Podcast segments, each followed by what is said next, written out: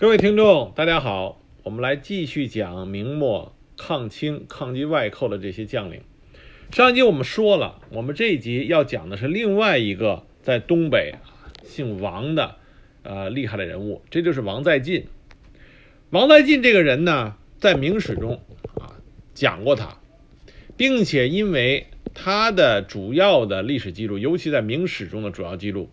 都是和孙承宗还有袁崇焕这些牛人相关的，但是在这些记录里，王在晋都是一个反面形象啊出现，因为他的观点都是和袁崇焕、孙承宗相左，所以在明史里边对王在晋啊是起这个贬义的。另外呢，在现在的主流的讲史里边啊，尤其是清史啊，清史专家严崇年先生。那么说，王在晋是既无远略，又无胆识；既无兵略，又无智慧。那么金庸老先生呢，也说王在晋，说他是一个啊文弱书生，根本不懂军事，目光短浅，呃胆子又小。那明朝那些事儿里边，对他也是起着贬义的作用。这些很大程度上是都是沿用啊沿用明史的说法。但是我这里呢是要给王在晋平反的，为什么呢？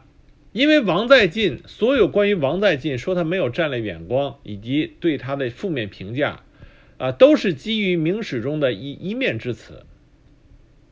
主要的依据是在于他和孙承宗的问答，以及袁崇焕对王在晋他所提出的战略方案，啊，进行反驳，并且不支持。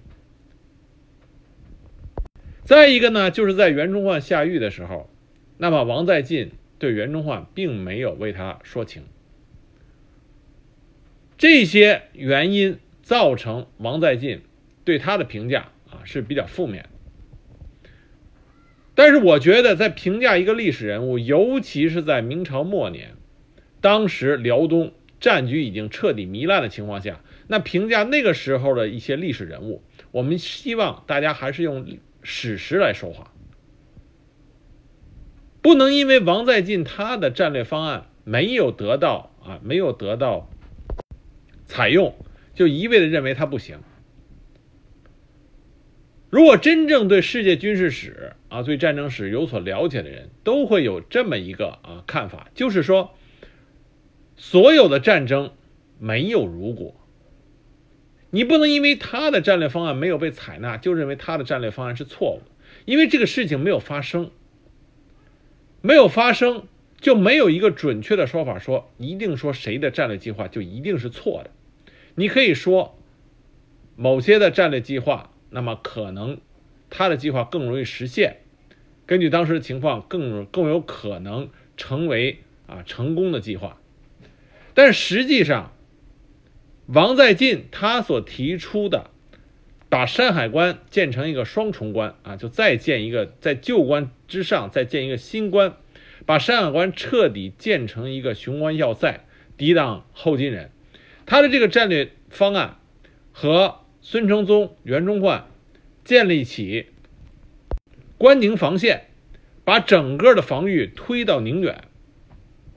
这两个方案到底谁优谁劣？我们是很难啊，现在现在做出一个评价的，因为王在晋的方案根本就没有实施，最终实施的方案是关宁防啊关宁防线，是孙承宗和袁崇焕的这个方呃这个方略。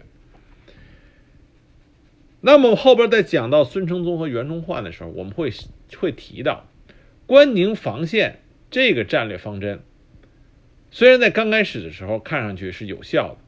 但是他太烧钱了，而且守住宁远啊，从山海关伸出去守住宁远，这个对于后金人来说，一旦后金的领袖啊、领导人物比较聪明的话，他会不停的骚扰宁远，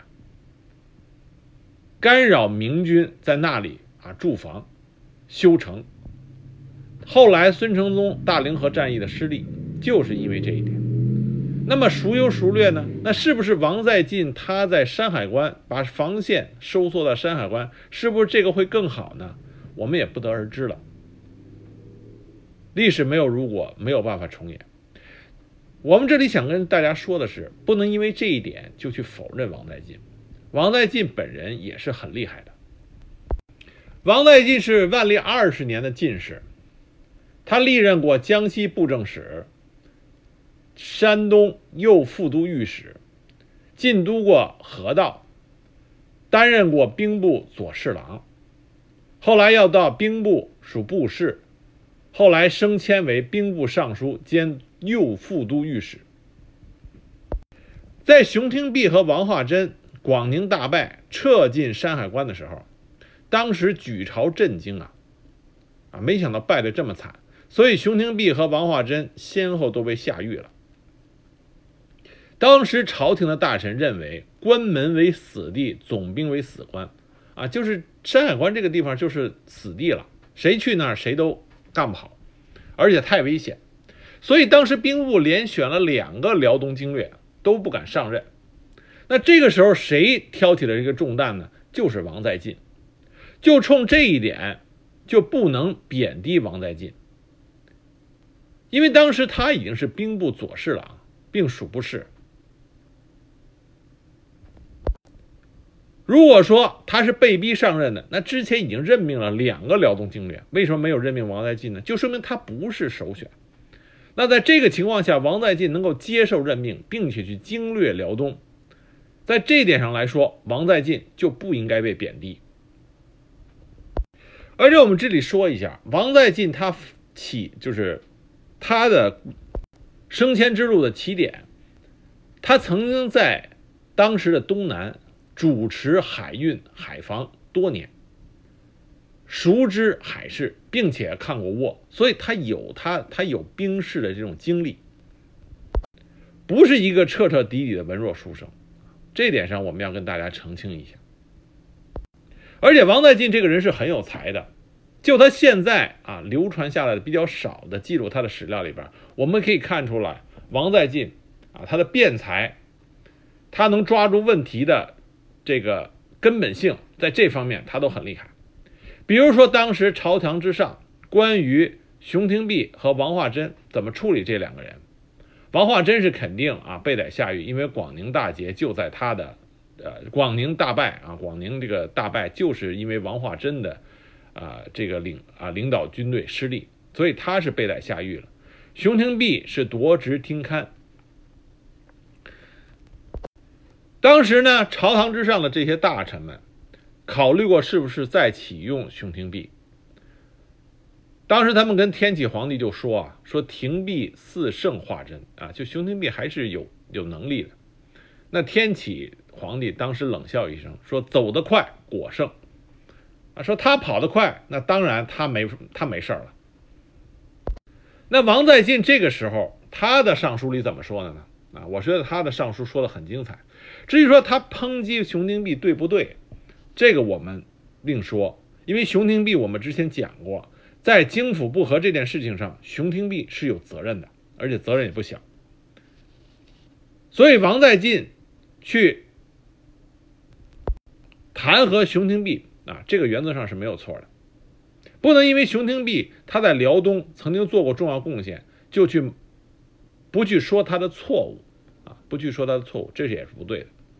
当时王在晋在他的上书里怎么说的呢？啊，说的这段话真的很精彩。他说的是：“以银奔之父不罪其银奔，而争银奔之先后，亦哉？”啊，这话什么意思呢？这是白话文啊，这是文言文。我们说白话啊，白话就是说，就是说有一妇人她去私奔了，私奔，我们不去问他私奔的罪过，却问到底谁先私奔啊？就是两个两个。两个这个不守妇道的妇人私奔，我们不去问他们私奔的罪过，却去问他们俩到底谁先私奔的。他说：“这岂不是很滑稽的一件事？”他这一句就点到了点子上。广宁大败都有责任，都要追责，所以天启皇帝一下子就把这句话听进去了。而且王在晋在同一封奏书里边。啊，他还说了以下的话。他说：“若论失封疆之缘故，人人知由京府之不和，而不和京府委为不和，意图懈怠，掩饰封疆之罪，不和二字可以欺庸人，而不可欺当世之豪杰。他什么意思呢？他说京府不和这件事情是导致这次大败的根本原因，而表面上看是两个人不和，实际上从背地里来说，两个人为这个失这个丧失领土这个事情啊，这个罪责，两个人都有根本性的责任，互相之间推卸担子，没有人愿意去承担这个重担。其实这个奏折呀，说到点子上了。熊廷弼二次这这个督抚辽东啊，京府治和这个这个事情上，熊廷弼他的个人私心作崇，他没有去勇于忍辱负重、忍辱负重的承担起整个辽东啊战局的这个责任。是你带了五千人，而王化贞有十几万。但是熊廷弼整个的做法没有看出他有一个勇于去担当责任、去努力的把这个局面改变，没有看到。他更多的是，既然你们不重用我，那我就在旁边看热闹。他更多的是这么一个做他做法。所以王在晋的奏书里点出了这个背后的原因。所以他对熊廷弼追责是非常坚持的。那么王在晋接受了辽东经略这个职务以后，他给皇上上了一个奏书。这个奏书内容有六点：防内患，察内奸，斥内备，严内卫，节内供，及内应。从王在晋这个奏书上就可以看出来，王在晋实际上抓住了当时辽东啊战局明朝这边的本质问题。经过几次大败以后啊，当时在山海关的这些明军啊，士气、军纪、将领的抗击后金的信心，这都不行了。而且大批的兵兵士啊，都是溃兵，是从关外逃进来的。举一个例子，当王在晋到达辽东经略，实际上王在晋当担当这个辽东经略啊。时间很短，半年多，后来就被孙承宗啊给，实际上就给挤走了。因为两个人的战略观点不同，所以最后王在晋当了很短时时间。就在这么短的时间之内，王在晋在任上就碰到过从关外撤回来的湖广兵啊，就是四川，呃，四川、湖北，当时我们之前提到了。呃，明朝举国上下从各地抽抽调了这种精兵强将到关外去援救，那么就有从关外撤回来的湖广兵啊，湖广川兵，当时就炸营了，因为粮饷不济，就开始兵变。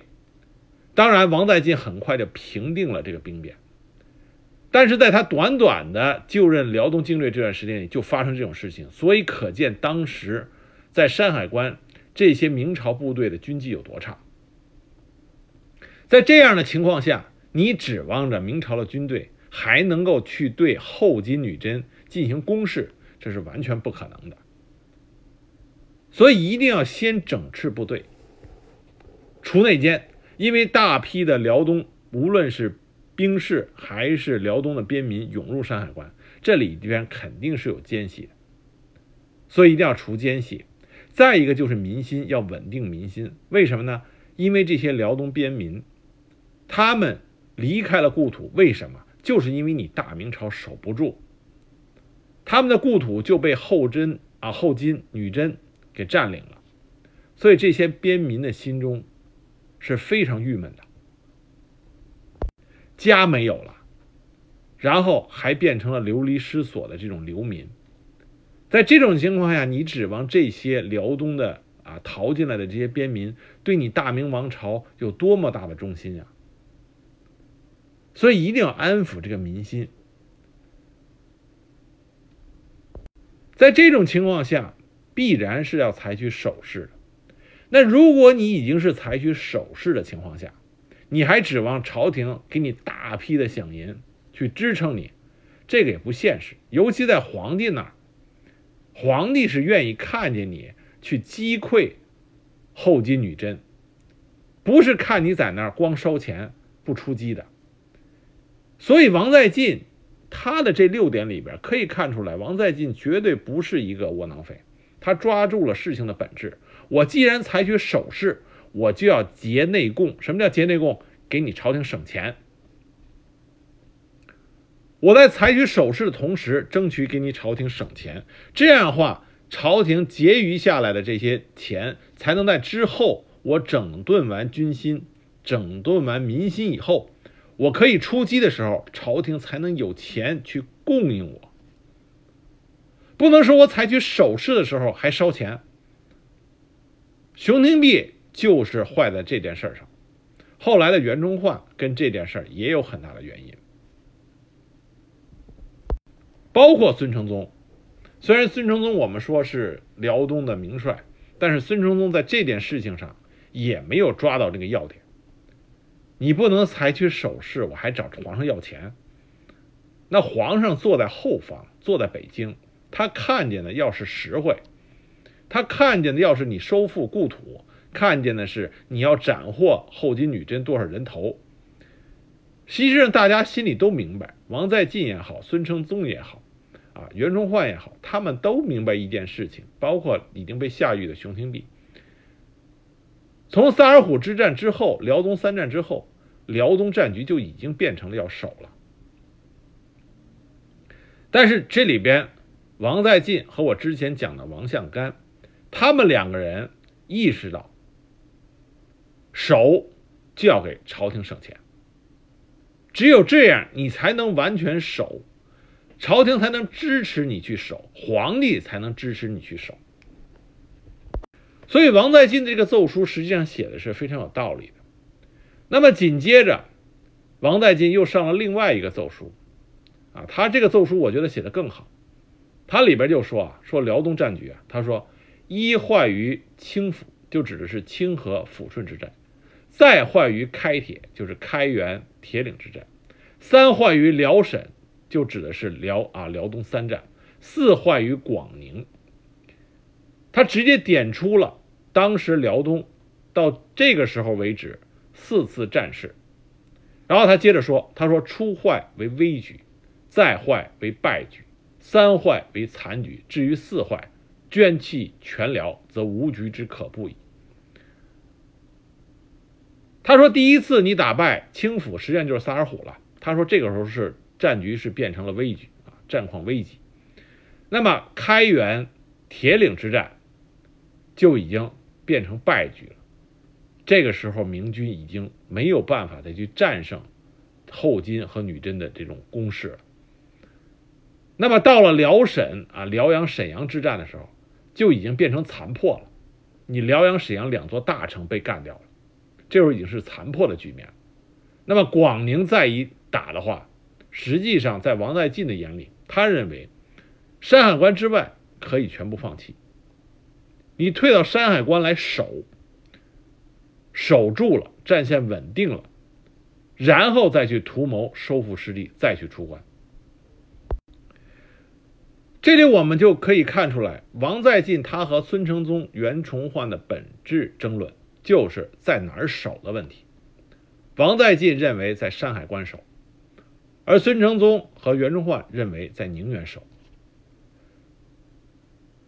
到底谁的更优呢？我觉得所有凡是去争论谁的方略更优的，啊，这都不是不切实际的。我们不在那个时代，只是能根据史料来去判断，那史料记载的是不是完全正确呢？尤其是明史是清朝人编纂的。是不是有所有我们所应该知道的详尽史料去做出这个判断呢？我觉得很难。我们能做的事情是应该让大家知道，有王在晋。同样，在你们记住，在大家记住孙承宗、袁崇焕这些人的同时，我们应该也记住像王在晋、王向干这些。他们虽然提出的是另外一个方略，但是。他能提出这个方略，而且不是说啊夸夸其谈，他们有他们自己的分析和思考。这些人同样是忠心为国的啊，这个大明的忠臣，同样也应该被人记住。实际上，并不是说所有人都跟王在晋的意见啊不一致，不是这样的。当时王在晋的他根据他的想法，他提出要守山海关，同意他观点的包括王向干，包括当时兵部尚书张鹤鸣。张鹤鸣曾经去视察过辽东，回来复命的时候，他的奏折里啊就说过：说王在晋铁骨赤心，雄才远略。实践如照烛观火，坚重如迎刃李斯，秉秉正不阿，人罪独醒，独臣与在晋两人耳。当然，张鹤鸣就说啊，我和王在晋两个人看事情是看到了点上，他比较推崇王在晋。那么之后呢，王向干、张鹤鸣、王在晋他们三个人是被认为是站在一条线上，因为三个人的观点是一致的。就是要守住山海关。王向干当时也说：“得广宁不能守也，获罪自大，不如重关涉险，为山海，以卫京师。”我们上一集讲过，王向干可不是说啊一个夸夸其谈的人。王向干镇守边陲四十载，就冲他这份资历，他的见识都不能等闲视之。既然王向干也认为王在晋所说的是有道理的。这说明王在晋的方案并不是啊空中楼阁，是有它实用的可行性的。那基于这种认识，王在晋就提出了要在山海关再修一道新关。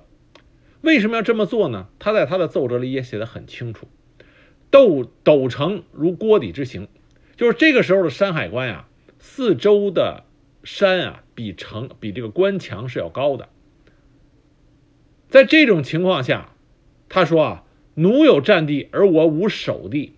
一旦后金女真来了，他占据山地的话，比我高，我就不好守了。所以王在晋提出，在八里铺啊，山海关外八里铺再修一个新关，约长三十里，北绕山，南至海，一片石统归总括。我们知道，后来吴三桂啊和多尔衮就是在这一。一片石这个地方，啊，干了一仗，所以一片石这个地方呢，是山海关的一个重要屏障，在这里建关就会护卫住山海关。那这件事情上，袁崇焕和王作呃王在晋他们的意见跟王在晋的意见相左，所以袁崇焕当时反对的很激烈。袁崇焕的意见就是要到二百里之外的宁远筑城，两个人争论不休。这件事情，袁崇焕就直接将意见报告给了首辅叶向高。叶向高不知前线的情况，就派孙承宗啊，孙承宗当时是自请行动，去边关亲自勘察，做出决断。所以孙承宗就去了。孙承宗到了那里以后呢，和袁崇焕的意见是一致的，认为不应该再修复啊第二道关墙，不应该在八里铺重城，再修一个重关。应该到宁远去守宁远。那后来双方面争论争啊争论以后，朝廷是接受了孙承宗的意见。那王在晋呢就被调任到南京任吏部尚书。崇祯元年，王在晋又被任为任命为刑部尚书。所以王在晋啊。他曾经担任过兵部、吏部、刑部三部的高官，所以你说这个人没有能耐是不可能的。他没有能力，就不会在那个时候啊屡任高官。另外一个呢，很多人因为王在晋在守啊守守山海关还是守宁远上和袁崇焕当时意见相左，那么很多人认为袁崇焕后来能告到叶向高那儿，就认为王在晋跟袁崇焕的关系啊并不好。实际上并不是这样的。王在晋刚到辽东做经略的时候，他就很赏识袁崇焕。在《明史》里边，《袁崇焕传》里边也提到了刚开始的情景，说当时王在晋王在晋令崇焕移驻中前所，崇焕继夜行荆棘虎豹中，以四股入城，将士莫不壮其胆。在晋身倚重之，题为。宁前兵备检视，啊，所以当时王在晋对袁崇焕是很倚重的，深倚重之。这是明史里边《袁崇焕传》里写的。那袁崇焕的做法是什么呢？他这里边提到了说：“然崇焕博在晋无远略，不尽遵其令，乃在晋邑筑重城八里铺。重焕以为非策，争不得，奏记首辅叶向高。”我们这里注意，这里提到啊，王在晋提出这个战略方针方案，姑且不不论说袁崇焕你是不是愿意啊遵守啊，就是同意这个方略，你可以不同意不同意这个方略，有你自己的主张，这没有问题。但是崇焕博在晋无远略，啊，这件事情上他就认为王在晋没有战略眼光，不尽遵其令。这里我们可要提一句。王在进是辽东经略，袁崇焕是王在进的属下。你可以有自己的观点，你可以有自己的方案，但是上下级的关系，你不遵从他的命令，这个就有问题。你可以上奏，你可以写奏书，你可以向叶向高首辅叶向高写奏书，这没有问题，但是。在你写奏书的同时，你依然要遵从他的命令，因为这是上下级的关系。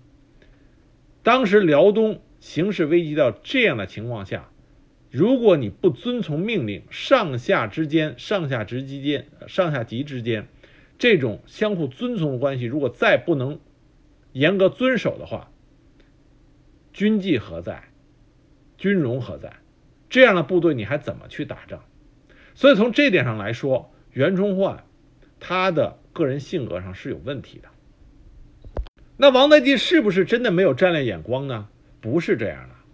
比如说在菊花岛这个事情上，当时菊花岛，孙承宗也好，袁崇焕也好，他们主张在宁远修筑防线，尤其是孙承宗，他认为菊花岛是可以和宁远形成犄角之势，相互之间拱卫就可以。成为山海关二百里外、二百里以外的一个重要屏障，但是王在晋坚决反对。为什么他反对呢？因为他认为菊花岛的防守存在着重大的安全隐患。他怎么说的呢？他说：“四天寒冰结，啊，四天寒冰结，奴迹可驱，冰船难渡，或暂移于宁前之间。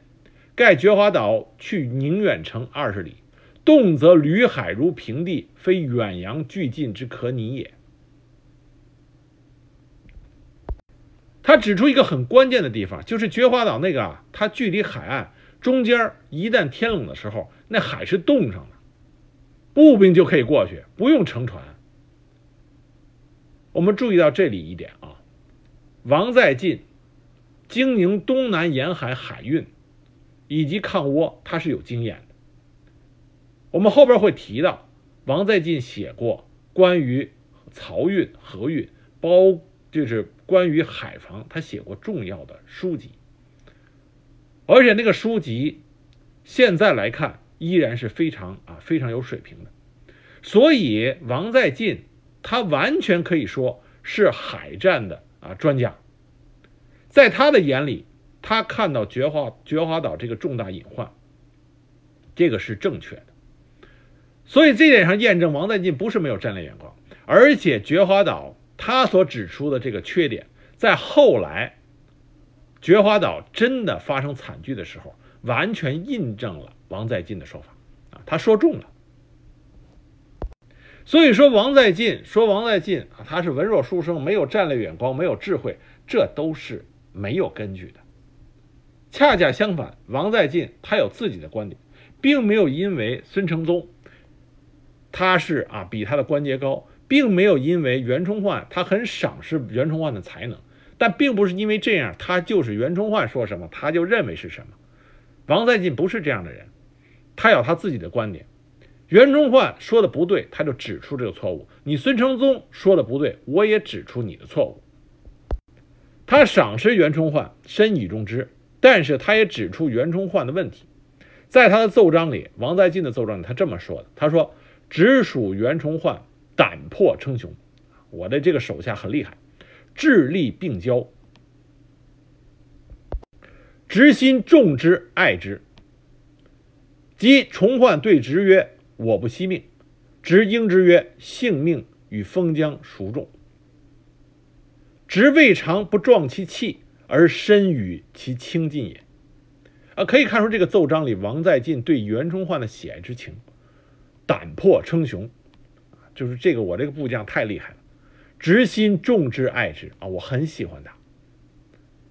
但是他后边也点出了身与其轻近也，我很担心他的这种冒进的心理啊，就是他什么事情都很激进。那么王在晋的这个观点呀，和孙承宗评价袁崇焕时的观点很相近。都说袁崇焕不怕死，为国捐躯，他们从来没有质疑过说袁崇焕他可以为国捐躯，没有质疑过他这个忠心，但是他们都指出来袁崇焕轻率、冒进，这印证了后来袁崇焕跟崇祯皇帝五年之内扫平辽东这种大话，我们现在回头看，客观的说，袁崇焕说的就是一个大话，他做不到。这和他的性格这个缺点，无论是孙承宗也好，还是王在晋都看出来。那很多人说王在晋后来在袁崇焕下狱的时候啊，不为他说话，不是这样的。王在晋说过很公平的话，他说袁崇焕的死虽死于法，不可顿没其功也。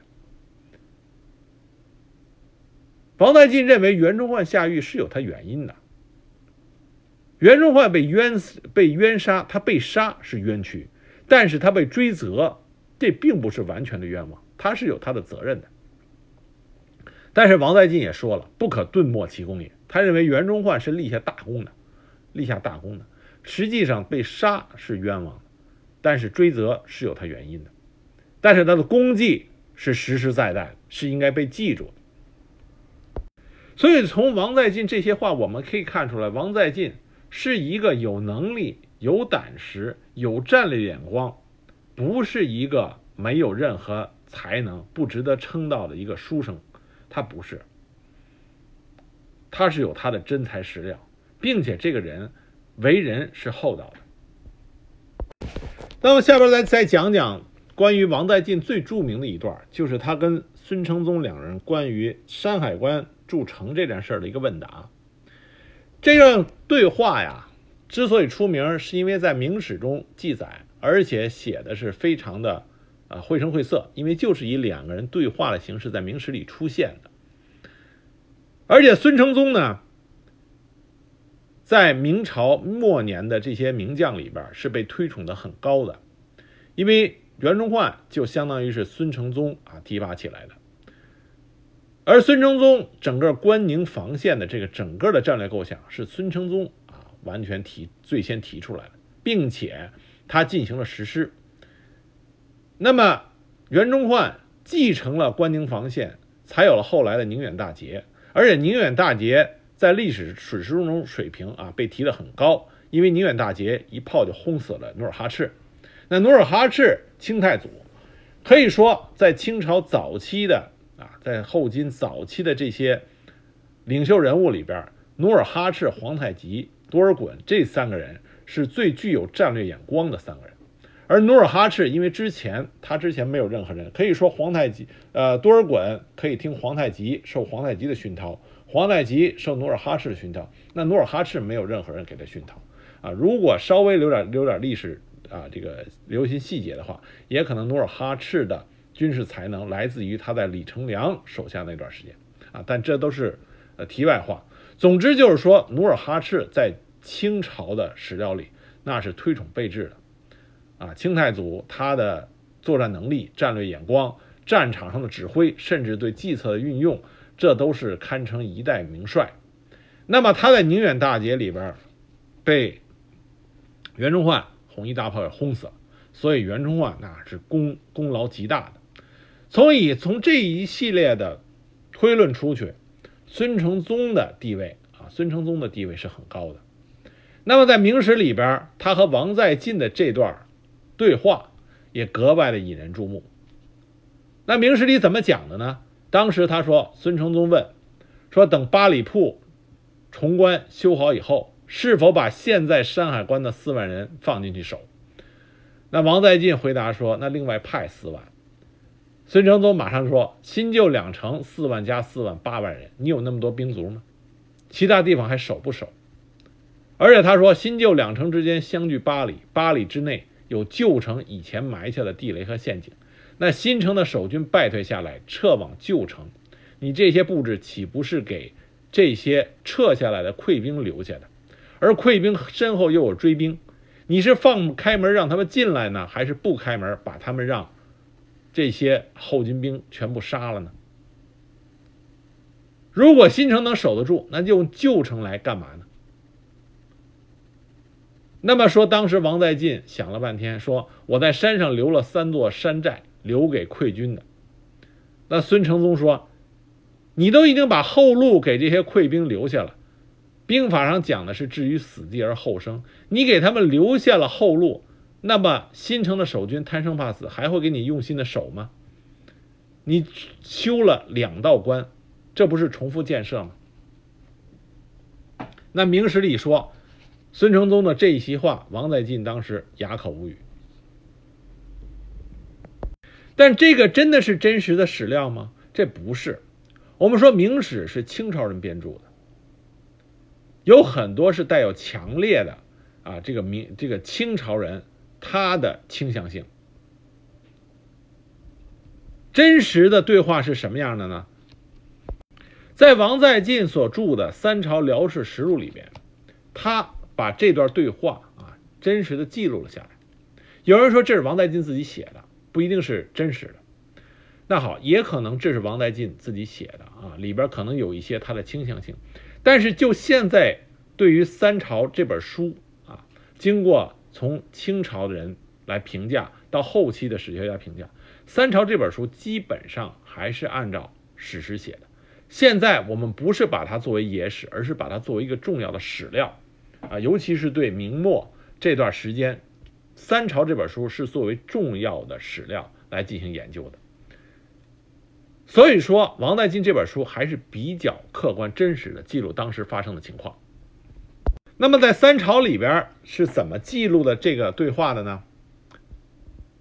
三朝这本书里实际上记载了孙承宗的奏折，是孙承宗奏折的原文，所以它的可信度还是很高的。那么首先，两个人根本就没有提及是否用四万新军来守卫重关的事情，孙承宗也没问，王在晋也没有答。那么之后关于。守卫新城溃兵这个问题是真实发生了的。那么王在晋告诉孙承宗，山上有三座山寨，溃兵可以奔向那里，而旧城也有三道关口可以进入。那么孙承宗就问了：你既然跟刚才我们讲的一样，说兵法上要置于死地而后生，你已经为他们提供了逃跑的道路，那你怎么可以指望他们去守卫这个重关呢？下面王在晋是做了回答的，而且回答的很精彩。他说的是这么说的：“他说这几万边兵啊，都是老兵，特别善于逃跑啊。他原文说的是边兵善走啊，善于逃跑。虽可杀死逃兵，但大批士兵逃跑时已无济于事。所以我用两城的设置，既是可以倚仗城池而稳定军心，又可借此来消减边兵溃散的念头。”实际上，王在晋的意思是什么呢？这个时候的边兵啊，军纪我们之前提到过，军纪军心已经彻底不行了。那么怎么样？但是他人数很多，你不能把他彻底解散，那会军心大乱。但是你用他们，一旦他们扛不住后金女真兵的话，那么他会搅乱你整个的阵线。与其这样，不如把他们放到那个重关之上。我就跟我后边的这种精锐部队分开，把它放在那儿。一旦你顶不住，那你要不就退上山寨，接着跟女金兵啊去跟女真兵打。实际上，让这些溃兵啊，让这当时的这些边兵啊，也是面临死地，激发他们，让他们能够去和后金兵打一打。最关键的一点是把他们和有军纪、有军心的精锐部队彻底的分离开，因为这些兵已经不能跟其他的兵混着了，一旦混着的话，会连带着一块军心动摇的。这是王在晋真正的目的。所以当时孙承宗的奏折里说，他无言以对，就我没有，既然王在晋这已经完全是有全盘的计划，所以孙承宗当时是无言以对的。所以我们可以看见，两个史料给出了截然相反的啊这个结果，一个说王在晋无言以对，一个说孙承宗无言以对。从史料的可信度来说，尤其是《三朝》这本书里是引用的是孙承宗的奏章，孙承宗自己的奏章里写的“臣遂无以应”，这是他原话，“臣遂无以应”，所以这还是可信的。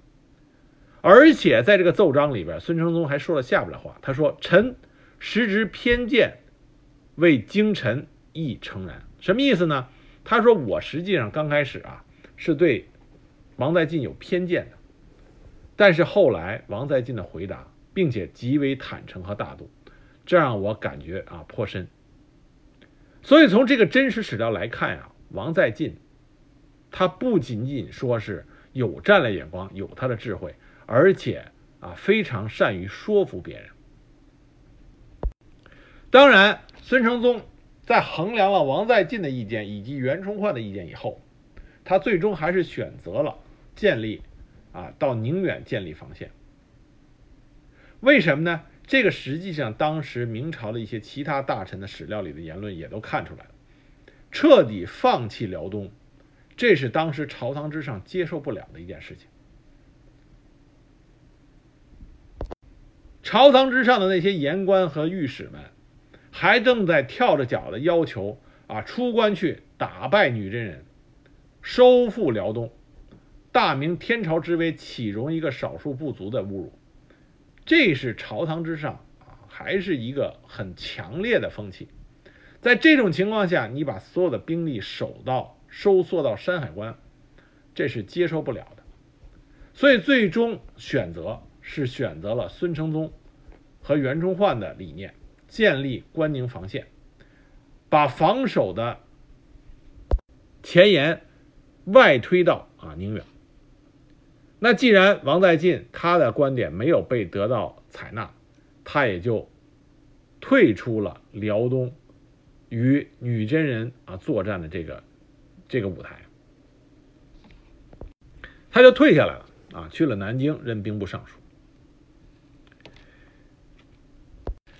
那么我们再说一下王在晋，他的著作很多，所以说王在晋不是一个没有作为、没有才识、没有能力的人，他写了很多书，比较著名的就有《三朝辽史实录》，作为我们现在研究明末历史的一个重要的史料，